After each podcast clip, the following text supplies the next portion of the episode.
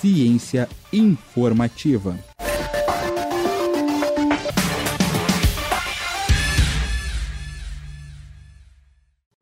Essa semana o Ciência Informativa vai abordar um assunto muito importante: a vacinação contra o HPV. Ela protege contra os tipos mais prejudiciais de HPV, deve ser tomada na infância e adolescência, entre 9 a 16 anos, e ela pode ser um importante aliado na prevenção do câncer do colo do útero.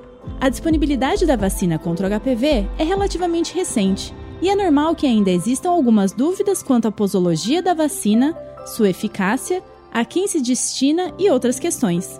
Venha ler o texto dessa semana para saber mais. Acesse cienciainformativa.com.br. Eu sou Maria Letícia para o blog Ciência Informativa.